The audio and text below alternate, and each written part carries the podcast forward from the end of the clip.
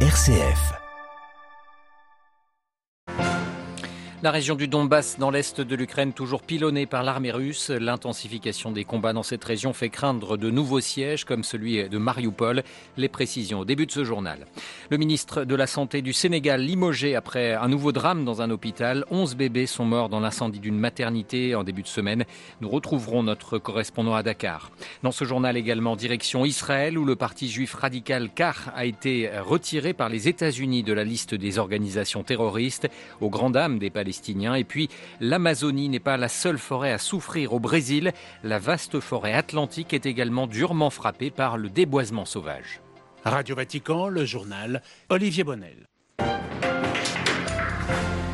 Bonjour, les combats se poursuivent sans relâche dans la région du Donbass, à l'est de l'Ukraine. Plusieurs milliers de soldats ukrainiens tentent de freiner l'avancée russe, mais se retrouvent encerclés par l'armée de Moscou. Le président ukrainien Volodymyr Zelensky a reconnu la supériorité militaire de la Russie et appelé encore hier les pays occidentaux à armer les soldats ukrainiens. On fait le point avec vous, Jean-Charles Puzoli. La chute de la ville de Liman a été annoncée ce matin sur le compte Telegram de l'état-major des forces séparatistes grâce, dit le message, à l'appui des forces de Moscou. Liman, c'est un nœud ferroviaire qui va permettre aux Russes maintenant de progresser vers les villes de Slovansk et de Kramatorsk et de se rapprocher ainsi de leur objectif de Severodonetsk, la ville contre laquelle se concentre aujourd'hui le plus gros de l'offensive des forces de Moscou dans le Donbass. La situation militaire est compliquée du côté ukrainien. Vladimir euh, Volodymyr Zelensky continue de demander des armes à ses partenaires occidentaux, mais il admet le déséquilibre et la supériorité militaire des Russes.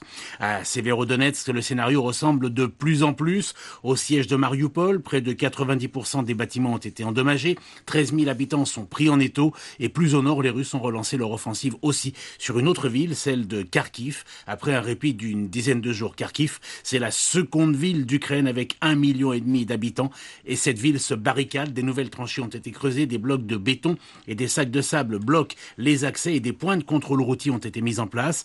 Dans un message vidéo, le président ukrainien accuse les Russes de se livrer à un génocide dans le Donbass. Il dénonce des déportations de population et des tueries de masse. Merci beaucoup Jean-Charles Puzolu. Et les combats qui se poursuivent également dans d'autres régions ukrainiennes comme à Dnipro, c'est dans le centre-est du pays où l'on déplore une dizaine de morts suite à un tir de missiles. La Russie qui annonce pouvoir exporter 50 millions de tonnes de céréales pour la prochaine saison agricole qui commencera le 1er juillet. 37 millions de tonnes en grande majorité du blé ont été déjà exportées jusqu'ici depuis juillet dernier, annoncé Moscou. Les exportations russes de céréales qui sont actuellement freinées par les sanctions internationales mise en place après l'invasion de l'Ukraine. Et puis sur un plan diplomatique, euh, la Russie a annoncé l'expulsion aujourd'hui de cinq diplomates croates en représailles à celle de 24 Russes décidées au mois d'avril par Zagreb. Les autorités russes qui poursuivent leur rétorsion diplomatique envers les chancelleries européennes. L'Allemagne, la France, l'Espagne ou encore l'Italie ont vu des dizaines de diplomates expulsés depuis le début du conflit. Et direction l'Afrique à présent, où le secteur hospitalier est en pleine crise au Sénégal, moins de 24 heures après la mort de 11 nouveau-nés dans l'incendie d'une maternité à Tivaouane, c'est à 100 km au nord de Dakar.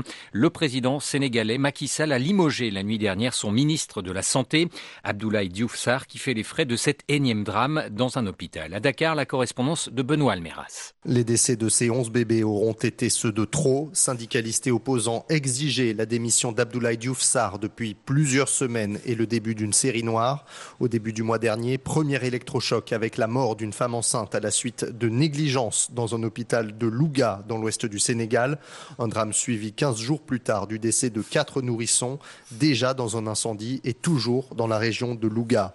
En plus de coûter son poste au ministre de la Santé, ces tragédies suscitent la polémique sur l'état des hôpitaux du pays. Le secteur est sous perfusion. Son financement est assuré à 60% par les patients eux-mêmes et l'assistance étrangère. Les critiques pointent aussi les grands travaux, des infrastructures routières coûteuses réalisées au détriment du budget de la santé. Dakar, Benoît Almeras, pour Radio Vatican. Et le président sénégalais Macky Sall qui est attendu en fin d'après-midi à Tivaouane, le Sénégal qui a décrété par ailleurs un deuil national de trois jours suite à la mort des onze nouveau-nés. L'Est de la République démocratique du Congo, toujours miné par les violences, les combats entre l'armée congolaise et les rebelles du groupe armé M23 d'origine ougandaise ont provoqué le, le déploiement, le déplacement pardon, de plus de 70 000 civils en une semaine.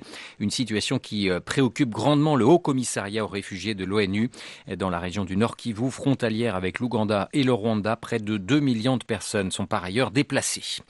Les États-Unis maintiennent la pression sur la Chine. Hier, le secrétaire d'État américain a prononcé un discours euh, à Washington dans lequel il rappelait que Pékin posait actuellement le risque le plus sérieux de remise en cause de l'ordre international. Réaction de Pékin ce vendredi au propos d'Anthony Blinken qui s'estime calomnié par Washington. Le but de ce discours était d'endiguer, de bloquer le développement de la Chine, de maintenir l'hégémonie et la puissance américaine, a assuré un porte-parole du ministère chinois des Affaires étrangères. Pékin qui a par ailleurs annoncé aujourd'hui de nouvelles manœuvres militaires en mer de Chine méridionale. Des centaines de personnes ont défilé dans des villes du sud-ouest de l'Iran ce vendredi pour réclamer le jugement des responsables de l'effondrement d'un immeuble en construction. Lundi dernier, ce drame a fait 24 morts dans la ville d'Abadan. Dix personnes, dont le maire de la ville, ont été arrêtées accusées d'être responsables de cet accident. À quelques jours des célébrations israéliennes de la victoire militaire de 1967 et de la prise de la vieille ville de Jérusalem, prévue ce dimanche, la direction palestinienne dénonce la décision américaine d'enlever de sa liste des organisations terroristes le parti israélien car, s'il n'est plus actif, ce parti a de nombreux héritiers parmi les politiques de la Knesset et les mouvements des colons israéliens. On fait le point à Jérusalem avec Valérie Ferrand. La décision américaine n'a fait qu'ajouter de l'huile sur le feu, à l'heure où les Palestiniens ne cessent de dénoncer le soutien des Occidentaux à la puissance occupante israélienne. Le choc est d'autant plus grand que le parti suprémaciste juif CAR fut classé organisation terroriste également en Israël et que son idéologie a inspiré de nombreux crimes, notamment le massacre de 1994 dans la mosquée d'Ibrahim au caveau des patriarches à Hébron, commis par un colon israélien, toujours considéré comme un héros par une partie de la société juive israélienne. L'idéologie de ce parti, qui lutte pour le grand Israël biblique ethniquement exclusivement juif, est actuellement représentée à la Knesset par six députés à l'avant-garde des attaques contre l'esplanade des mosquées et des campagnes visant à expulser les Palestiniens de Jérusalem. La décision américaine est donc d'autant plus choquante qu'elle ne peut que galvaniser les adeptes actuels de cette idéologie à quelques jours des célébrations en Israël de la victoire militaire de 1967 et de la prise de la vieille ville de Jérusalem. Jérusalem, Valérie Ferron, Radio Vatican. Soupçon de torture et d'exécution sommaire, suspect mort asphyxié dans un coffre de voiture. Le Brésil est de nouveau secoué par une série de graves violences commises par la police. Une opération policière a fait plus de 20 morts mardi dernier à Villa Cruzeiro, une favela de Rio de Janeiro.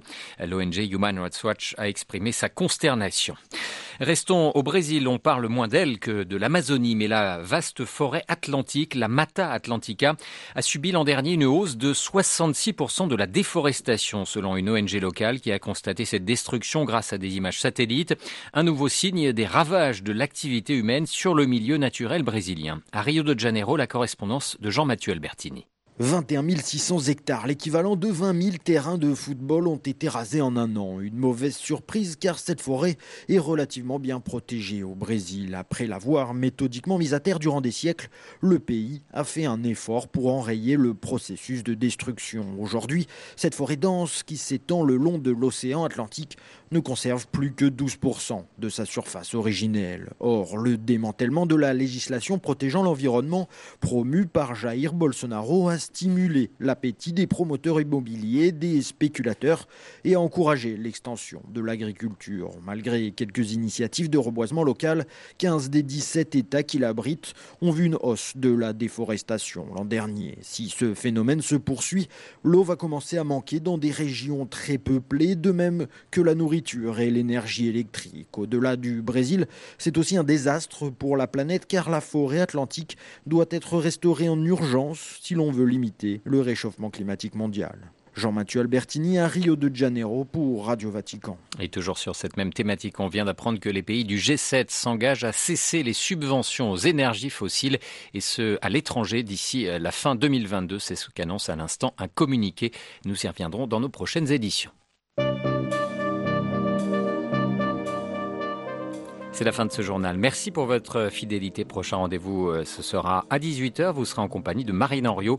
N'oubliez pas toutes nos informations sur vaticanews.va. Je vous souhaite une excellente après-midi.